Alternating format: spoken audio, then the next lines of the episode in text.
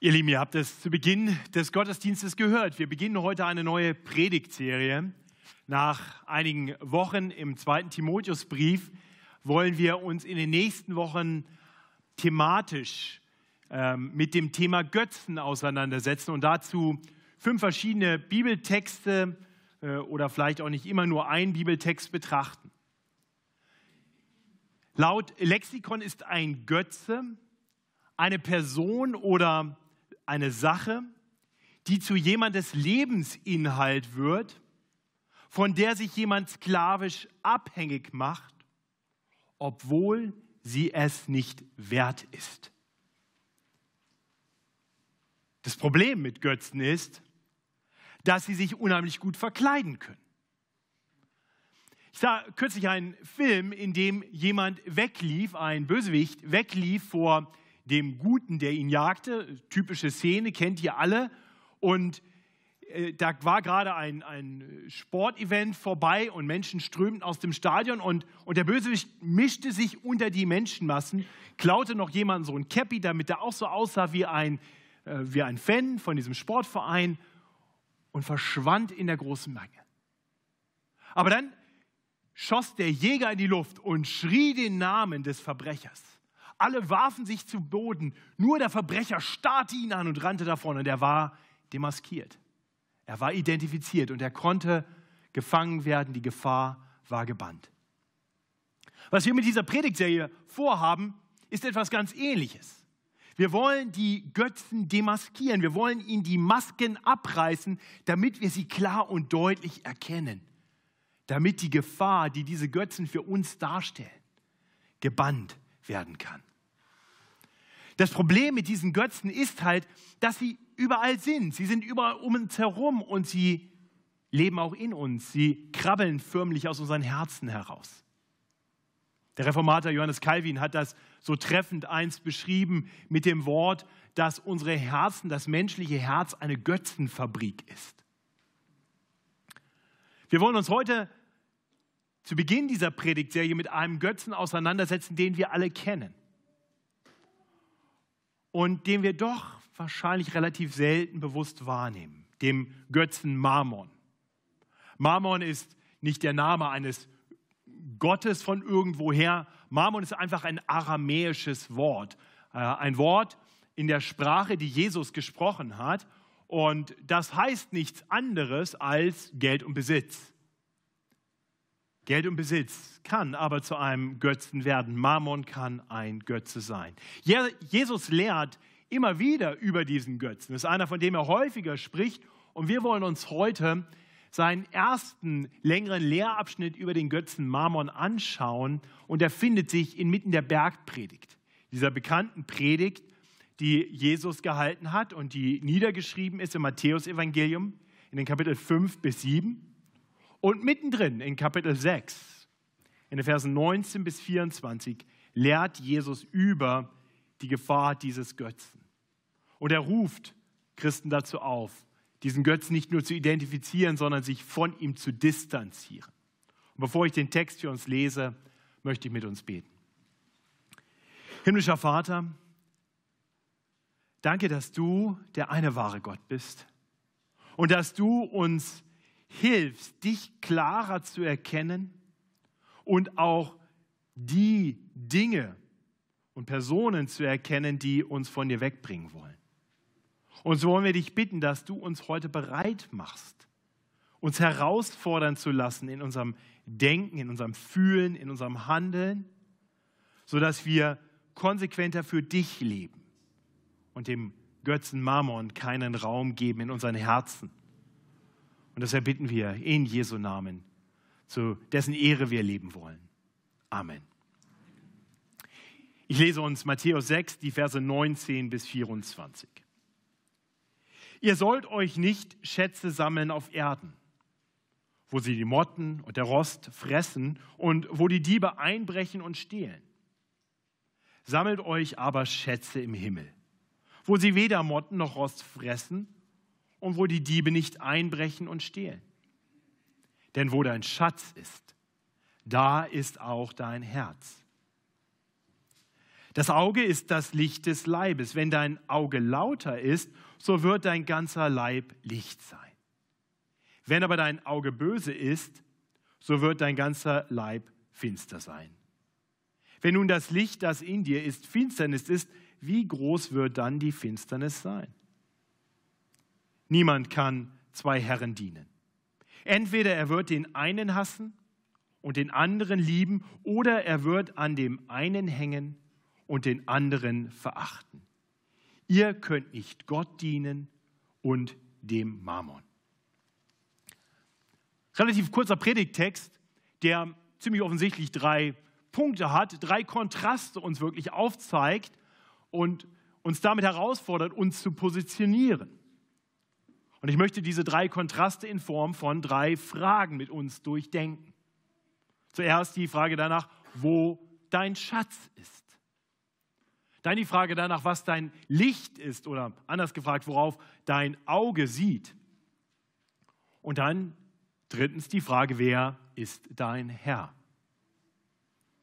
Ich hoffe, dass wir uns so öffnen können, dass wir diese drei Fragen wirklich ehrlich, persönlich durchdenken und so den Götzen Mammon demaskieren, damit er keinen Schaden anrichten kann. Die erste Frage also, wo ist dein Schatz? Wir, sehen diese Frage anhand von einem Kontrast in den Versen 19 bis 21. Ich lese uns diese drei kurzen Verse noch einmal.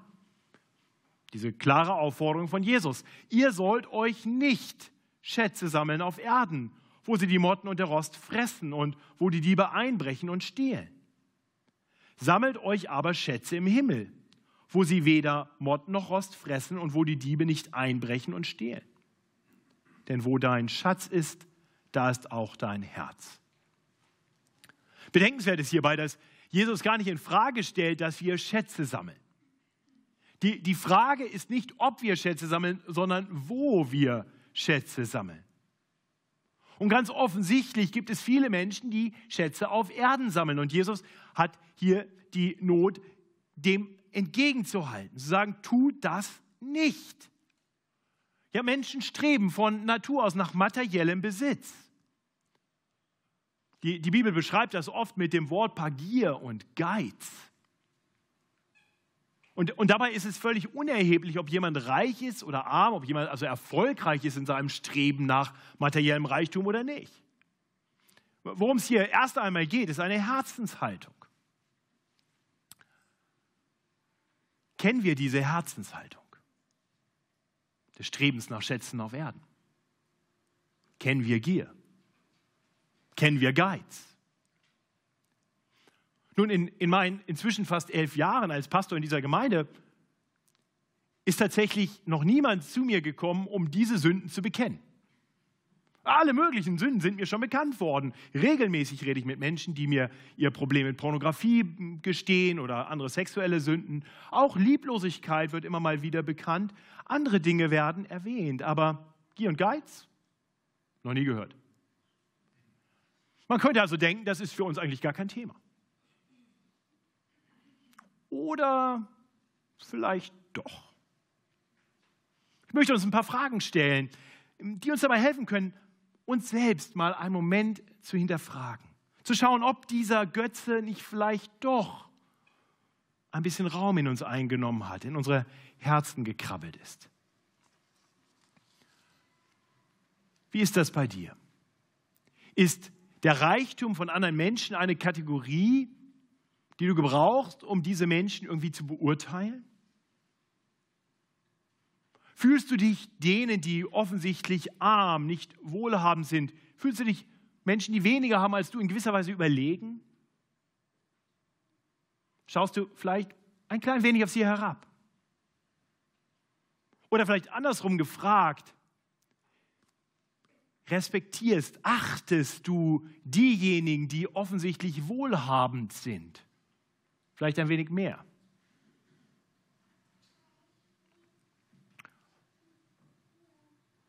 Bist du jemals neidisch auf etwas, das andere haben und du nicht?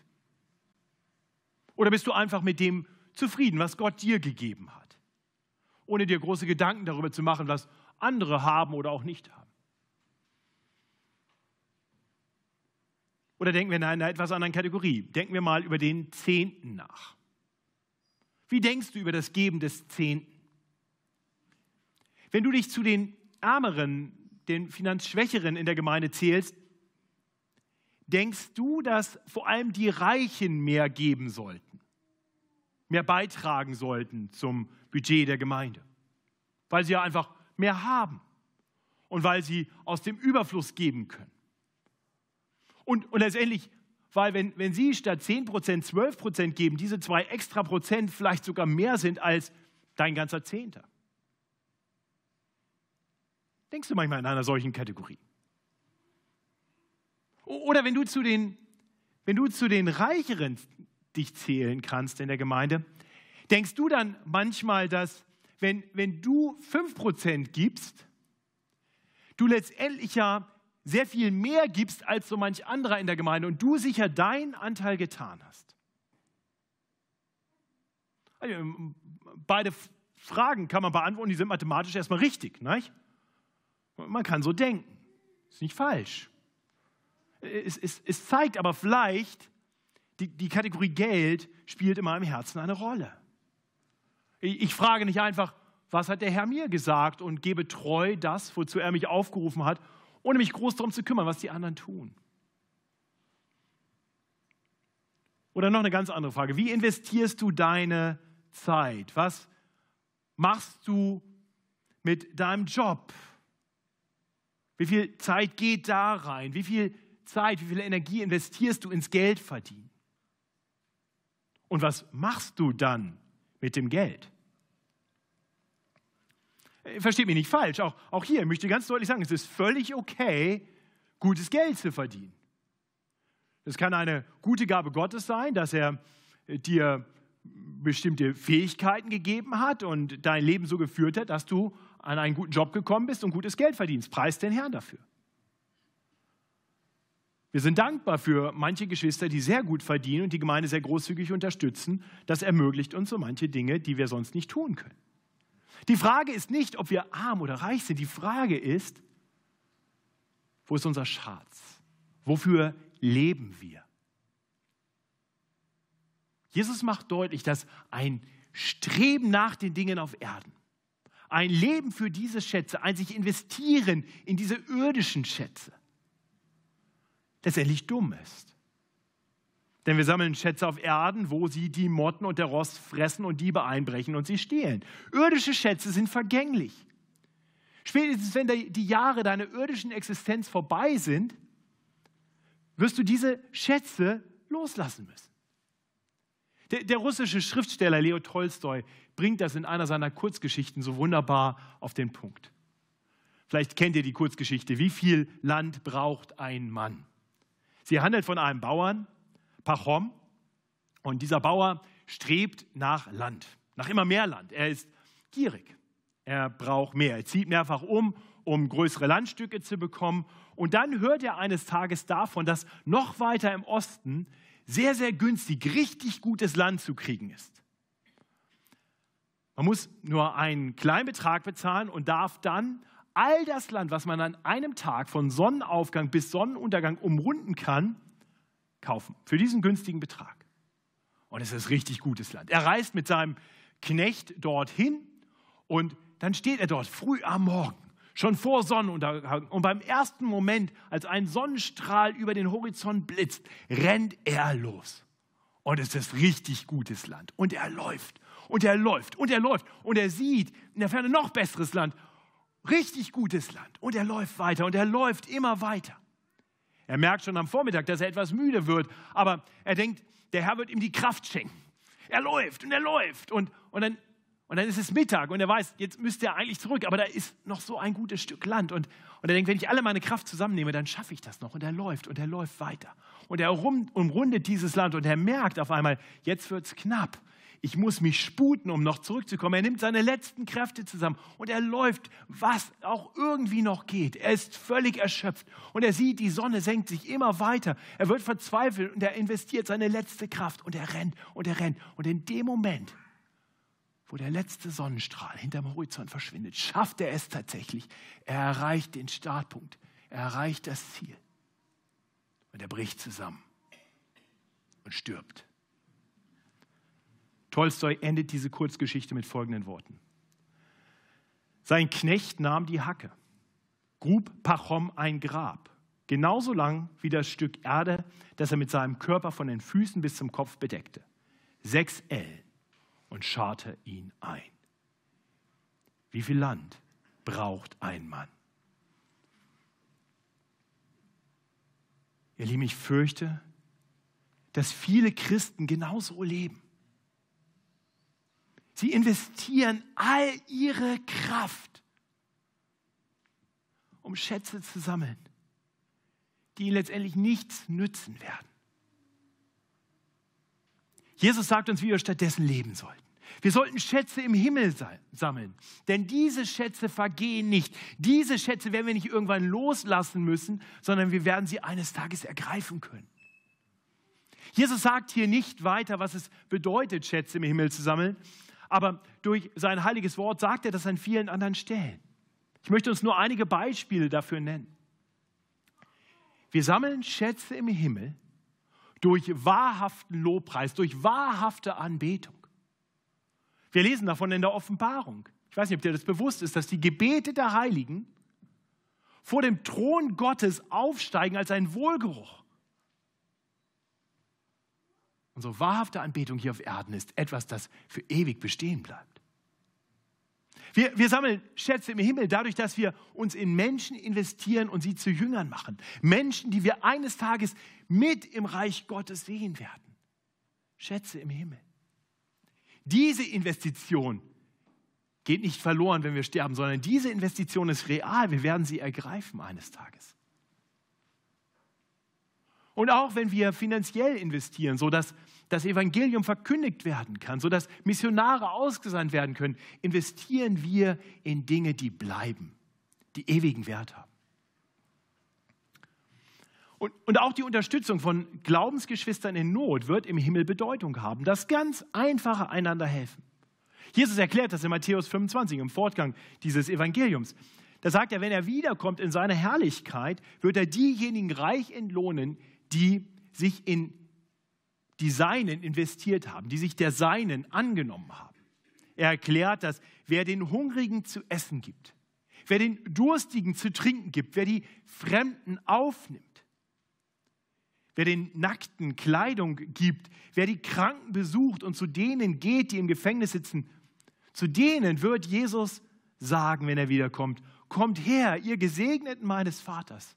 Er erbt das Reich, das euch bereitet ist von Anbeginn der Welt. Schätze im Himmel gesammelt, durch eine Herzenshaltung, die sich in andere, in Notleidende und vor allem in Glaubensgeschwister investiert. Aber die Bibel lehrt uns nicht nur, wie wir Schätze im Himmel sammeln können. Jesus selbst hat uns das vorgelebt. Es ist bedenkenswert, wie, wie Jesus sein Leben geführt hat. Jesus existierte vor Grundlegung der Welt. Er existierte mit seinem Vater in herrlicher Gemeinschaft und ihm gehörte alles. Er hatte alle Schätze im Himmel und auf Erden. Und er ließ diese Schätze los. Er erniedrigte sich und wurde Mensch. Er kam zu uns Menschen. Nicht um hier auf Erden Schätze zu sammeln.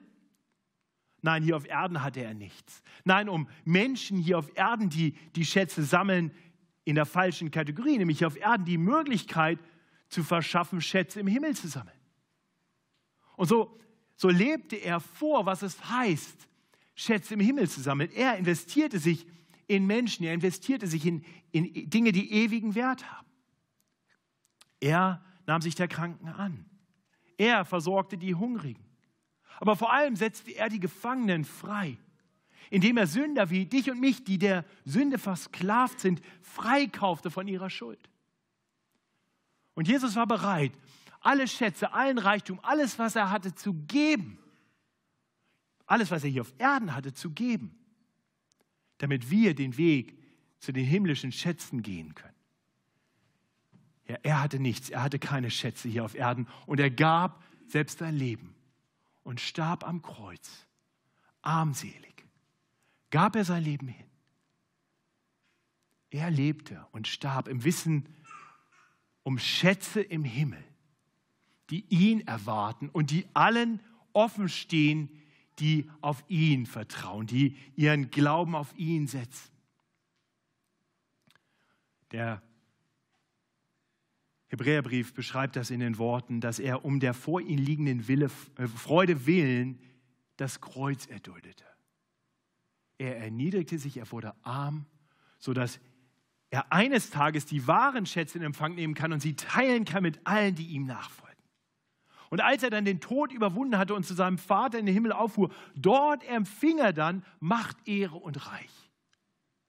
Und er sagt jetzt, jeder, der auf mich vertraut, jeder, der sein Leben mir anvertraut, jeder, der nicht den Dingen hier auf Erden nachjagt, sondern der mir nachfolgt, der wird durch mich und mit mir eines Tages erben, die Schätze im Himmel. Jesus endet diesen Abschnitt mit einer einfachen Aussage, die uns hilft zu erkennen, ob wir schon zu ihm gehören, ob ihm schon unsere Herzen gehören, wie wir das, glaube ich, nachher noch singen werden, wenn wir singen, ähm, ähm, nun gehören unsere Herzen ganz dem Mann von Golgatha. Er sagt, wo ist dein Schatz? Wo dein Schatz ist, da ist auch dein Herz.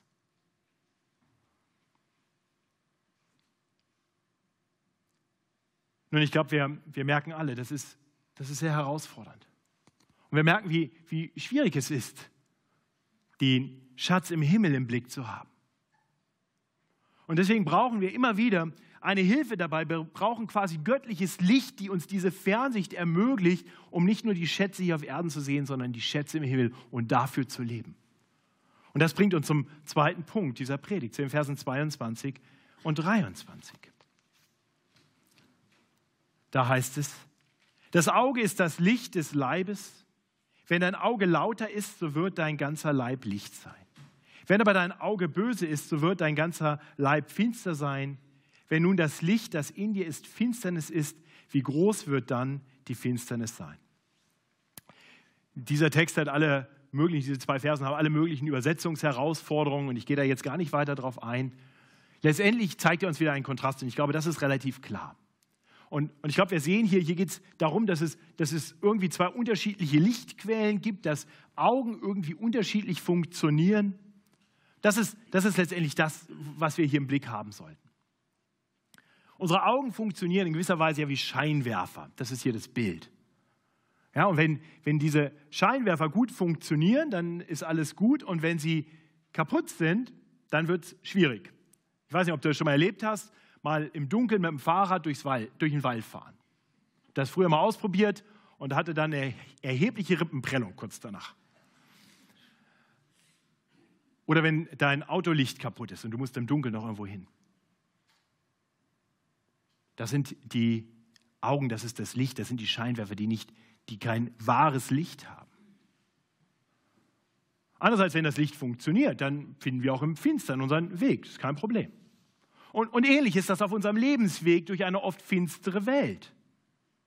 Das Problem ist, dass wir von Natur aus kaputte Scheinwerfer haben. Wir, wir haben so, so ein Dimmlicht, mit dem man so ein ganz bisschen was sehen kann. Eigentlich nur so ein besseres Standlicht, mit dem wir fahren und, und wir schauen immer nur auf das, was direkt vor uns ist.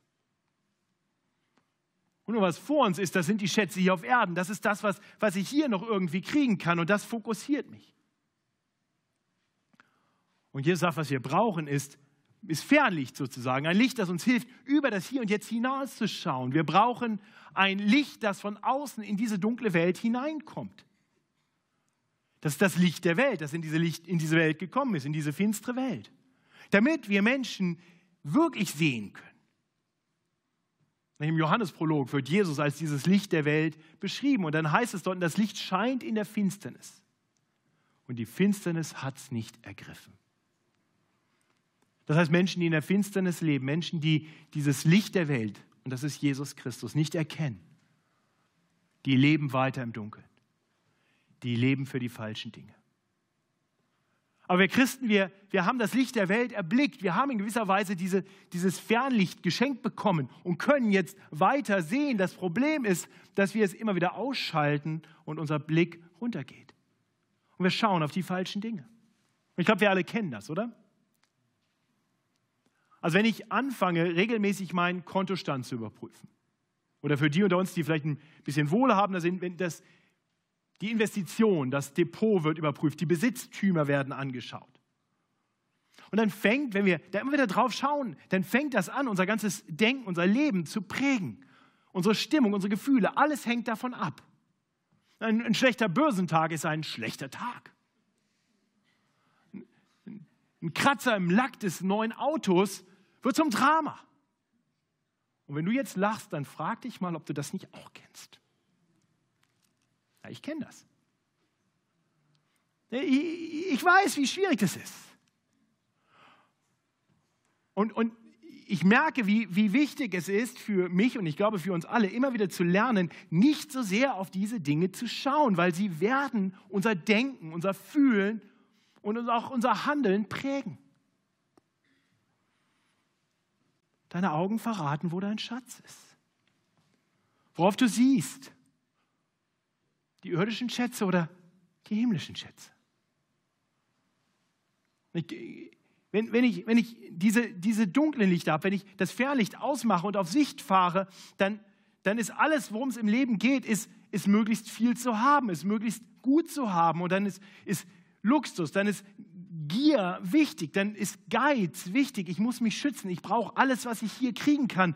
Und, und das führt dann zu bösen Augen, wie Jesus das hier beschreibt. Das führt dazu, dass ich nicht auf das Wohl anderer bedacht bin, weil ich auf mein eigenes Wohl bedacht bin. Ich muss erstmal auf mich selbst acht haben. Und, und Jesus sagt, ihr, ihr braucht einen anderen Blick. Ihr braucht anderes Licht. Ihr braucht dieses Licht, das von außen in eure Augen erhält und das euren Blick auf die Ferne richtet. Und wo, wo ihr sagt, ich strebe nach Schätzen im Himmel. Und auf einmal muss ich nicht mehr böse hier in dieser Welt Acht haben, auf was ich habe, sondern ich kann geben.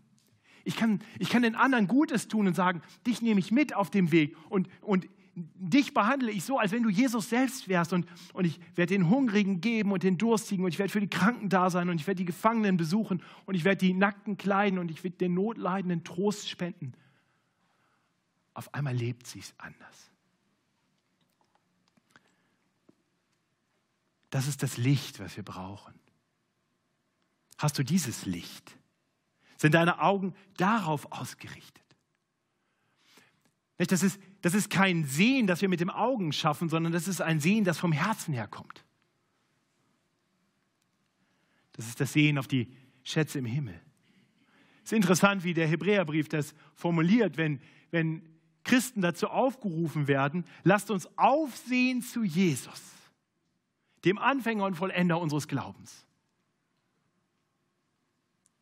Und dabei ist klar, dass das kein Sehen mit den Augen ist, denn ein Kapitel vorher hat der Hebräerbriefschreiber gesagt, dass Glaube eine feste Zuversicht ist auf das, auf was man hofft und ein Nicht-Zweifeln an dem, was man nicht sieht.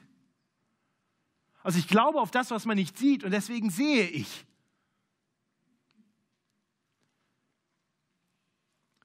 Darf ich dich fragen, siehst du auf das Unsichtbare?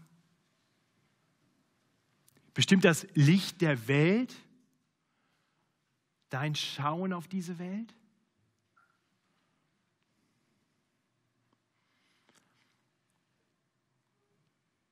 Nun, das bringt uns zur dritten Frage. Denn worauf wir sehen, offenbart, wer unser Herr ist. Das ist die Frage, die uns in Vers 24 letztendlich gestellt wird. Wenn Jesus, wenn Jesus noch einen Kontrast bringt und sagt, niemand kann zwei Herren dienen. Entweder er wird den einen hassen und den anderen lieben, oder er wird an dem einen hängen und den anderen verachten. Ihr könnt nicht Gott dienen und dem Mammon. Also Jesus sagt, Leute, positioniert euch. Geteilte Loyalitäten gehen nicht. Gott und Mammon stehen sich diametral gegenüber. Der eine ist der wahre, eine wahre Gott und der andere ist ein Götze. Und ich glaube, es ist gut, dass Jesus das so deutlich hier anspricht, dass er sagt, dieser, dieser Versuch, irgendwie Dinge zusammenzuhalten, mit geteilten Loyalitäten zu leben, der wird scheitern. Das geht nicht. Wir reden uns das nämlich ständig ein, dass das doch geht. Oder? Also ich habe der Vorbereitung auf diese Predigt versucht, so ein bisschen in mein eigenes Herz zu schauen. Das funktioniert natürlich auch immer nur bedingt, aber, aber ich muss zugeben, ich, ich ertappe mich ständig dabei. Ständig. Ja, ich möchte Gott dienen von Herzen. Oh, aber also so ein bisschen Wohlstand hätte ich eigentlich auch ganz gerne. Ist mir auch nicht ganz unwichtig. Kennst du das? Und, und Jesus sagt, das geht nicht. Das wird nicht gelingen. Du, du musst dich positionieren. Es, es, mag sein, dass der Herr es dir erlaubt, ihm nachzufolgen und das in einem gewissen Wohlstand zu tun. Aber letztendlich musst du dir die Frage stellen, wem gehört deine Loyalität? Vielleicht darf ich mal ein etwas unrealistisches Szenario ähm, entwickeln und dich fragen, einfach dich daran mal zu prüfen. Also was würdest du tun, wenn dir jemand eine Million Euro dafür böte, dass du einfach mal ein Jahr Pause von deinem Leben als Christ machst? Du, du musst nicht dein, deinem Glauben absagen, du musst nicht Jesus verleugnen, du sollst einfach mal ein Jahr nicht beten, ein Jahr nicht die Bibel lesen, ein Jahr keine christliche Gemeinschaft haben. Und schwupps, dein Kontostand hat eine Million mehr. Was würdest du tun?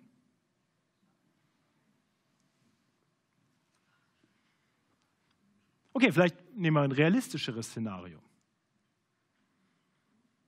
Vielleicht lockt dich der Götze Mammon ganz banal nur mit ein paar gut bezahlten Überstunden am Sonntag. Nicht jede Woche, aber regelmäßig. Das heißt, du musst dich entscheiden. Ein bisschen extra Einkommen oder den Sonntag schützen, um unter Gottes Wort zu kommen, die Gemeinschaft der Gläubigen nicht zu vernachlässigen. Oder du kriegst ein Jobangebot irgendwo anders, vielleicht die Möglichkeit dort auch mit dem Geld, was du verdienst, dir das Eigenheim zu leisten, was du in München niemals bezahlen könntest. Bist du bereit, an diesen Ort zu ziehen, diesen Job anzunehmen? Auch dann, wenn du weißt, dass es dort keine gute Gemeinde gibt, keine gute christliche Gemeinschaft gibt. Du geistlich unterversorgt wärst.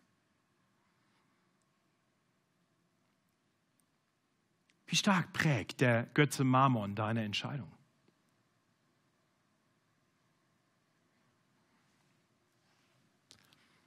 Einige Zeit nach der, nachdem Jesus diese Predigt gehalten hatte, hatte er eine Begegnung mit einem sehr wohlhabenden Mann. Wir haben davon gehört in der Textlesung aus Matthäus 19. Das war ein reicher Mann, so wie viele unter uns hier. Angesehener Mann, feiner Mann. Der kommt ehrfurchtsvoll zu Jesus. Das ist kein Mann, der Jesus irgendwie ablehnt. Er kommt ehrfurchtsvoll zu Jesus. Obwohl er ein Oberer im Volk ist, wirft er sich Jesus zu Füßen. Er war bereit, was zu tun, um Schätze im Himmel zu sammeln. Er wollte das ewige Leben haben. Er wusste, das ist ein Schatz, den ich noch nicht habe. Das ist ein Schatz, den ich ergreifen möchte. Und er sagt, was muss ich tun? Und Jesus fordert ihn heraus und sagt, dann fang doch mal mit den zehn Geboten an. Er erwähnt dann einige der Gebote. Der reiche Jüngling sagt selbstbewusst, die habe ich alle von Jugend auf gehalten. Jesus diskutiert das gar nicht weiter mit ihm, aber letztendlich die nächste Aufforderung, die er ihm gibt, zeigt, dass Jesus sofort erkannt hat, dieser Mann hat schon das erste Gebot gebrochen. Das erste Gebot heißt, du sollst keine anderen Götter haben neben mir. Denn Jesus sagt zu ihm, okay, eins fehlt dir noch, geh hin, verkauf, was du hast und gib's den Armen. So wirst du einen Schatz im Himmel haben und komm, folge mir nach. Wir haben gelesen, wie traurig diese Geschichte zu Ende geht. Als der Jüngling das Wort hörte, ging er betrübt davon, denn er hatte viele Güter. Diese Herausforderung, sich klar zu positionieren, deine Schätze auf Erden loszulassen für diesen Schatz im Himmel, die war zu viel. Er wollte den Schatz im Himmel, aber nicht um jeden Preis. Die Schätze auf Erden waren ihm dann doch wichtiger. Und so ging er traurig weg. Ich möchte dich am Ende dieser Predigt fragen, was hättest du getan? Oder anders gefragt, wer ist dein Herr?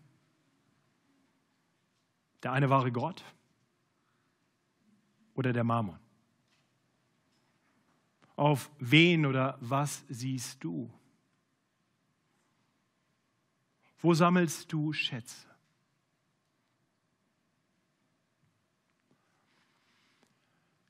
Nachdem der reiche Jüngling weggegangen war, traurig weggegangen war, erklärt Jesus seinen schockierten Jüngern etwas, das wir auch unbedingt hören müssen. Er sagt, es ist tatsächlich unmöglich. Es ist unmöglich von sich aus, den Schatz im Himmel zu ergreifen. Wir, wir können nichts tun. Was wir brauchen, ist, dass Gott etwas tut. Nur Gott ist es nicht unmöglich, dass Menschen wie du und ich eine neue Gesinnung bekommen. Die Schätze auf Erden loslassen, um dem Schatz im Himmel nachzustreben. Wir brauchen Gottes Eingreifen. Wir brauchen, dass er unsere Herzen verändert. Und wenn du heute merkst, dass du vielleicht wie der reiche Jüngling schon lange irgendwie zu Jesus kommst und auch eine gewisse Ehrfurcht vor ihm hast, aber letztendlich nicht bereit bist, ihn wirklich den Herr deines Lebens sein zu lassen. Wenn du merkst, dass du noch versuchst, mit geteilten Loyalitäten zu leben und wenn es hart auf hart kommt, vielleicht doch eher den Mammon ergreifst, dann möchte ich dich einladen, bete.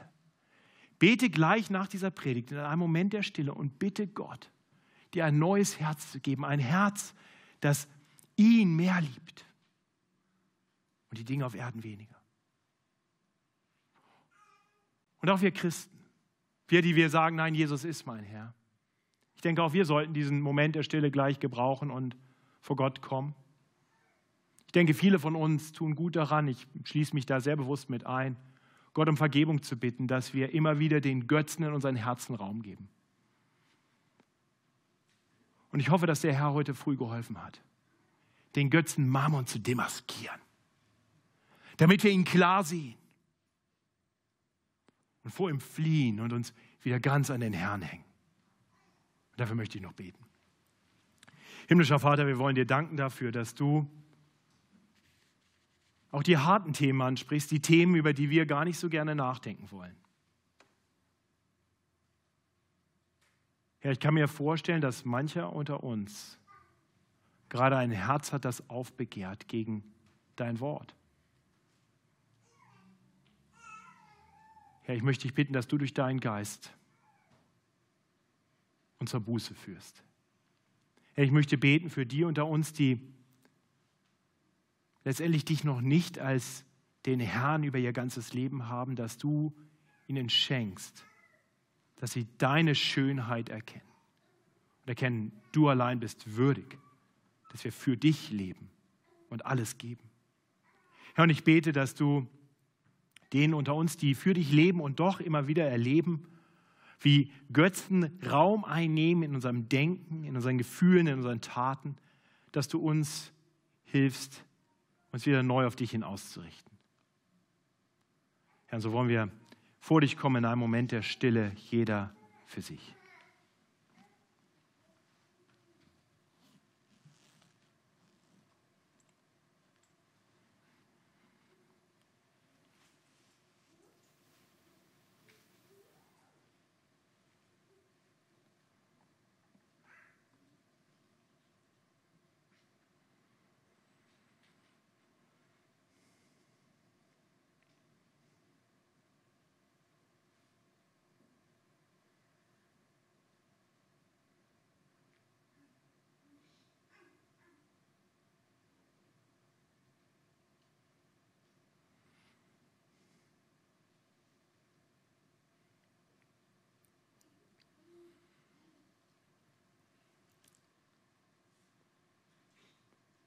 Himmlischer Vater, wir danken dir, dass du ein Gott der Gnade bist.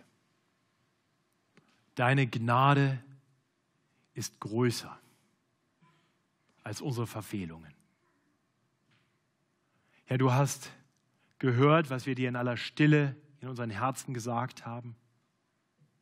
Und du hast uns zugesagt, dass du, wenn wir dir unsere Sünden bekennen, treu und gerecht bist, weil du für unsere Sünden gestorben bist und uns so reinmachst von aller Ungerechtigkeit, uns unsere Schuld vergibst.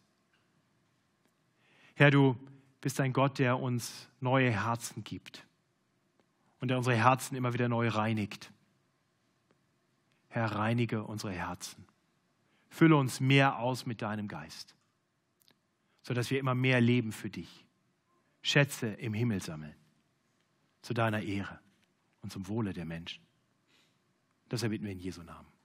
Amen.